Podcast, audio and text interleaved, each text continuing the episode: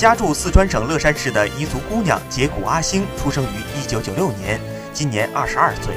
与其他同龄女子最大的不同，她每天的生活就是背砖、砍柴、背柴、割猪草、喂猪等，家里的重活都由自己扛着。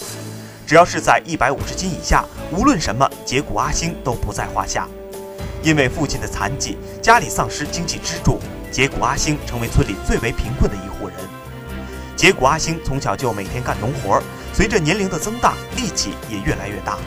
偶然间，他将自己日常干重活的视频发到平台上，被许多粉丝冠以“最美女汉子”的称号。